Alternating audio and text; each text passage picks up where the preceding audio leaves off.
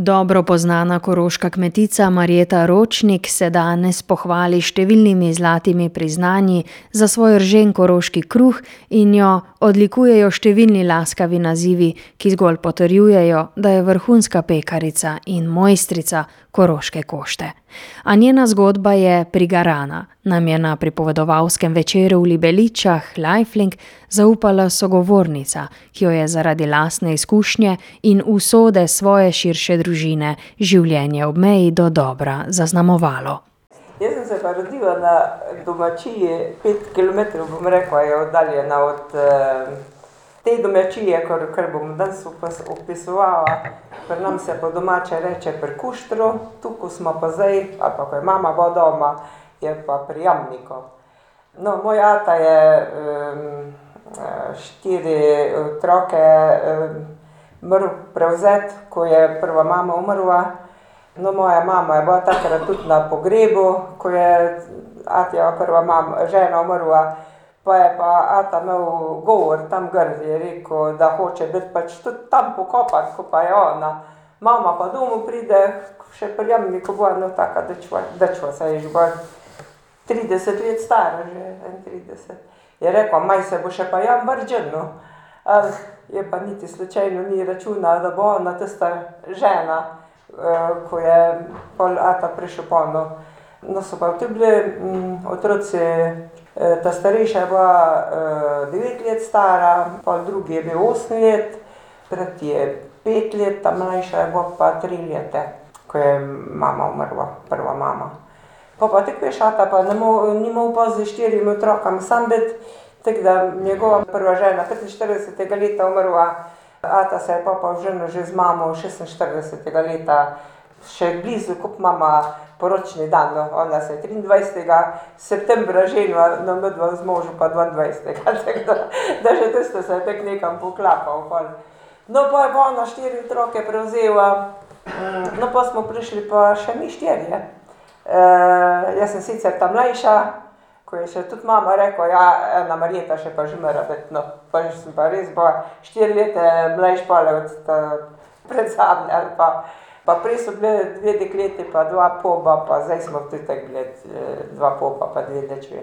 No, en pop od prvega zakona je pa umrl, tistega pa tudi noben ni poznal, ne, ati že pa pa njegova prva žena, tako da. Tiste smo kar nekako tako, da smo zdaj štiri pa prej štirje, no, tako se smo skozi pol govorili. no, zdaj pa jaz sem že tudi, trije bratje so umrli, drugi še pa tudi živimo vsi, no. Ročnikova je pripovedovala o družini svojega dedka Ivana Druga. Doma na kmetiji, po domače Jamnik na Belšaku, ki jo je leta tisoč devetsto oseminštirideset doletela težka usoda. Očeta in sina so zaprli, sedem članov družine pa izselili na Kočevsko. Po slabih treh letih pregona so jih premestili v okolico Maribora, kjer so delali v vinogradniški zadrugi v Košakih. Na domačo kmetijo se niso smeli več vrniti. Posest so nacionalizirali in kmečko hišo uporabili za karavlo. Zasedli so jo graničarji, ki so izvajali nadzor na meji vse do razpada nekdanje države. Pol je pač, tako bilo, mi nismo računali, da bomo še kdaj kje kaj nazaj dobili, no, dlje je bila, kmetija, tam je bilo deset hektarov, štukal je pa mama bila doma, bila pa kar velika ožinka, to je bilo pa osemintrideset, sedemintrideset pa pol je bila cela ožinka velika. Pol pa pridni ljudje so bili pri hiši pa vse so imeli doma, sožito, vse so si pridelali. no, tako da ko je mama se pol dol oženila, je bilo kar, je bilo kar težko, no. Z očetom ali pa z dedijo sta se čudno zastopila, no. Rada je zunaj pomagala no, pol ko je pač Dolta prišel, je pač, so pa pol sami ostali gor, no, to je bilo šestinštiridesetega leta, so pa že šestinštiridesetega leta gor tudi začeli pol, bom rekla sedeminštiridesetega leta so za nazaj, začeli iskati, kaj se je narobe dogajalo pri hiši. mislim, vojake so imeli pri sosedu, so bili nastanjeni, so bili pa gor nad enim svenakom, je bil pa slab plac, niso imeli pravega prostora. Pol so pač šmucali en prostor, da bojo vojaki imeli lepo karavlo pa vse skupaj. Tam je bila pa pri Jamniku je bila pa nova hiša, obnovljena hiša enajstega leta, je bila pa velika hiša, je bila sedemnajst metrov dolga. Tisto ne vem zdaj, koliko je bila široka, mislim, da tudi kam ene, kar ene deset, dvanajst metrov. Jaz se še že spomnim, ko smo prišli enkrat tja, drugače pa nismo veliko kaj smeli iti. Na kratko, Marjetina mama se je poročila z ovdovelim Ivanom, ki mu je žena zapustila štiri otroke in sta nato še štiri, ena od njih je tudi sogovornica Marjeta, povila v skupnem zakonu. Na sosednji dedkovi domačiji, kjer so ostali ostali člani dedkove družine, pa se je nato odvijalo marsikaj. Ja, sedem so jih izselili, dedija pa strica so zaprli, ena teta je pa v Avstrijo šla. Tako je bilo, toliko jih je bilo pri hiši, pa še dva hlapca sta bila. Samo tista dva hlapca so pole niso selili, tiste so pa dali k sosedom, so prišli pole za hlapce naprej. Če bi katerega tako zanimalo, kaj kako je dejansko v resnici bilo, ko imam tudi jaz še kar veliko zapisov, kako so pisali te obtožnice pa da je bilo res kar, kar kruto, no. Dedija so, strica so zaprli sedeminštiridesetega leta, je on dobil zapor. On je prišel v strogi zapor pol v Srbijo, samo jaz ne vem, v katerem kraju je glih bil. Štiri leta je on odslužil tule pol zapora, no, in on je imel obsodbo, da je spravljal čez mejo dva zakonca sta bila, mlad par, no, to je bil en rifle iz Prevalj, če se boste spomnili, bili so pole v Venezueli teti ljudje. In pol bi njena vnukinja, ko je tam tako slabo jim šlo, bi tista vnukinja mrla zdaj pol v Slovenijo nazaj pred od tete, od tetih, ko je stric Jaka čez spravil. No, pol je bilo pa v obtožnici napisano, da je dobil za to plačano nekaj cigaret pa petsto dinarjev. Jaz pa vem, kdaj, ko sem stricu pol Kanado pisala, pa ko smo že pol po telefonu tudi se lahko pogovarjali, mu pa povedala, je rekel: "Ti kar povej dole, da nisem dobil petsto dinarjev, da naj tebi dajo." Tako da on kar kaj ni dobil, ker oni so šli čez, mu bo pa dal pol tisti denar, pa tako ni mogel noben dati. Obsodili so pa te tudi imamo pol od tistega, je tudi dobil obsodbo. Samo ne vem, a je pol bila izpuščena ali ni bila, tako imam jaz na tetem obtožnici so vsa imena gor napisana, kateri so bili obtoženi. No, pol je bil pa še obtožen, da je spravil čez mejo dve vreči drobiža za štiklje Valentina. To je bil pa en nemški duhovnik, ko je bil poslan iz Avstrije dolgo tako, študij ni bilo duhovnikov, je bil pa tako srčen človek, no. Da se je tako trudil on, da je pomagal, ni znal prav slovensko, ampak tako je pa delal za, za narod ščuhal pa da je, ampak mu niso pa verjeli pa so njega tudi obsodili. Samo ne vem, on je še pol eno knjigo napisal, pa jaz imam še doma nekaj tisto knjigo, pa jo moram poiskati, kje je. Če je nisem kdaj komu posodila, ne vem, no.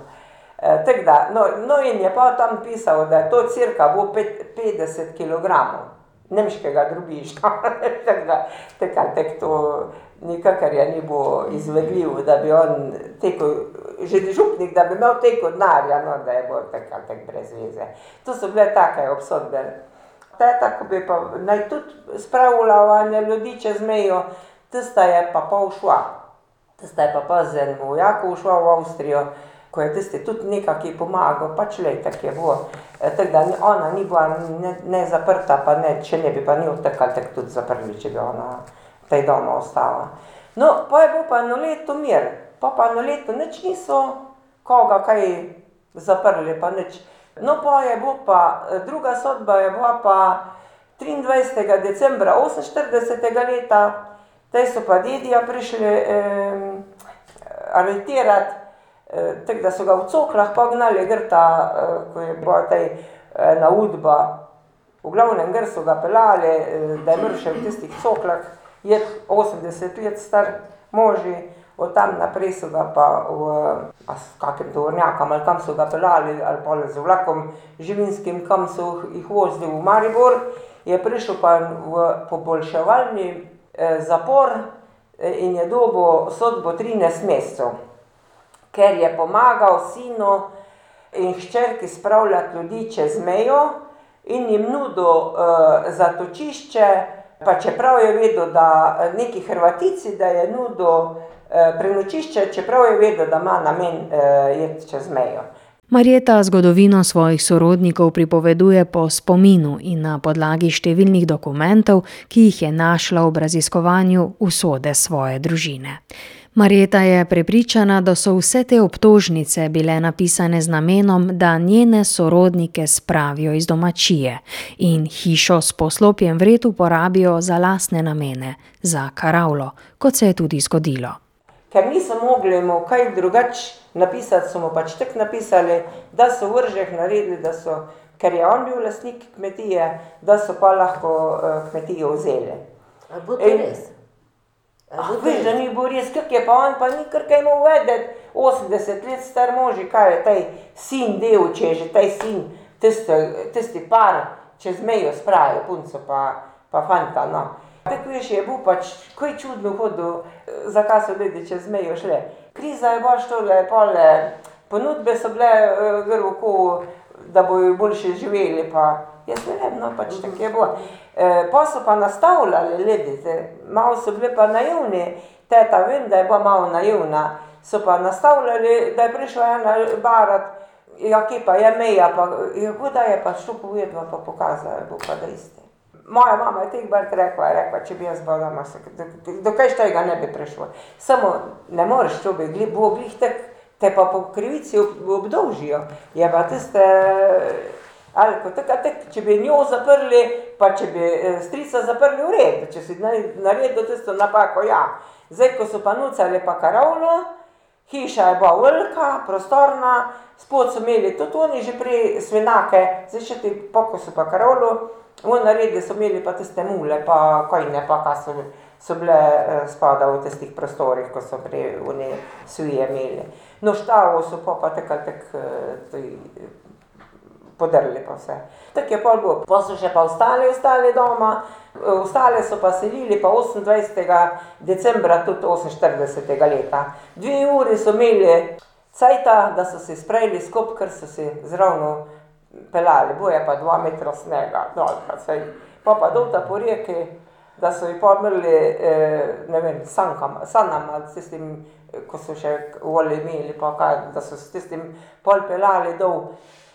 Pa eno kravo pa kaj so lahko zraven peljali še pol dolta v, v toto Kočevje, vem, da so jih pol navesali na živinske vagone pa da v Dravogradu so pol morali tam presesti gor, dolta so jih pa že s tistim tovornjakom, ali s čim so jih kaj vozili, no.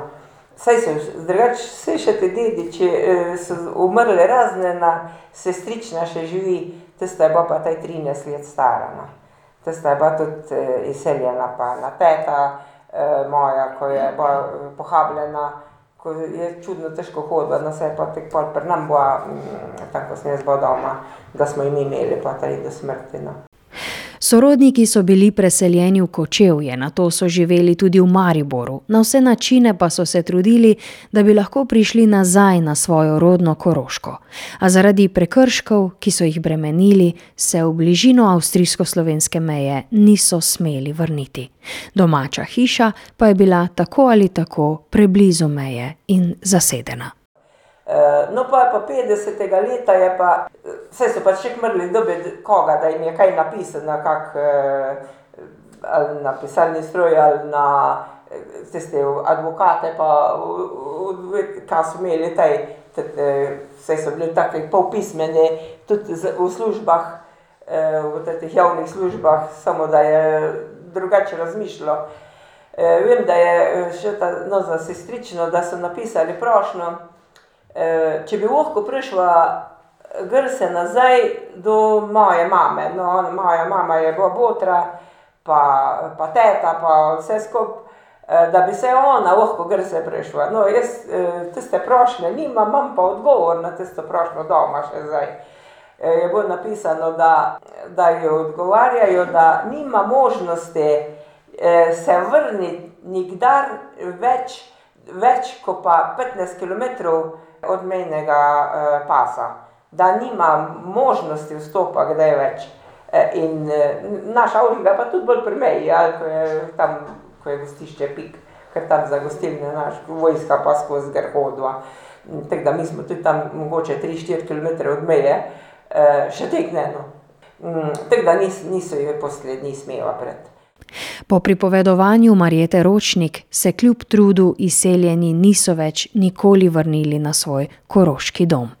Vse te so izselili, gor so pa karavlo naredili, gor so se pa kar vojaki naselili, pol so pa, ker to je bilo decembra, pol pa tako veš, če so kar, se kar od onega soseda vojska pa sem preselila, što so pole, hlev je bil, pol so bile raznorazne vozi pa preše pa tudi pol tam not piše, da so to vse skurili za, ker niso imeli drv, drugo pa toliko, kakor so imeli oni narejeno, so že pokurili, kakor pa ne, so pa kar štalo dol podrli pa pa voze so skurili pa pa prešo, no, tako je tudi napisano.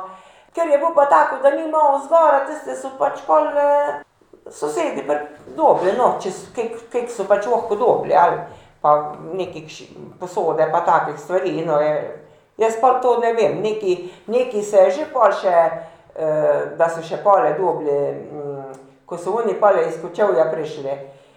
Samo nikoli pa nazaj na domačijo.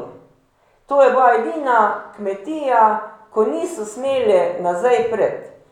Prošnje so bile pisane do Titona. Res, do Titona, samo pa do Titona ni prišlo. To je bilo, da bi vsaj v hišnico dobili nazaj, da bi vsaj eno sobo dobili nazaj. Ni govora. je pol en napisal nazaj tetih od uradnikov: "Vi dajte prašne, kar prošnje kar dajte vsako leto." A veš, prav norce so se delali oni iz tega. Leta tisoč devetsto štiriindevetdeset je bila kmetija z denacionalizacijo vrnjena še živečim dedičem. Svojim možem jo je prevzela naša sogovornica Marjeta Ročnik. Zgodba te družine je ena od številnih, ki so bile zbrane v okviru večletnega projekta. Zbiranje spominskega gradiva o mejah je preraslo v avdiovizualno razstavo, ko spregovorijo meje, in istoimenski film. Marjeta Ročnik je usodo svoje družine pripovedovala slušateljem v maloobmejnem prehodu Libeliče lifelink.